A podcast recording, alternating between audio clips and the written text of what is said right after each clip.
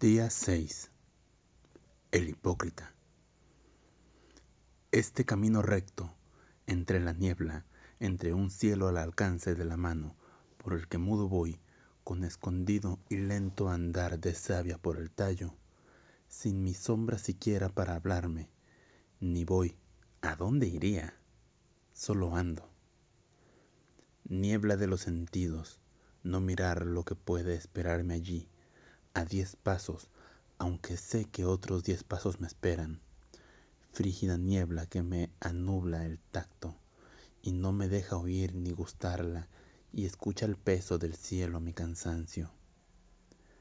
Este río que no anda y que me ahoga en mis virtudes negativas, casto, y es hora de cuidarme de mi hígado, hora de no jurar su nombre en vano, de bostezar al verme en el espejo de oír silbar mi nombre en el teatro.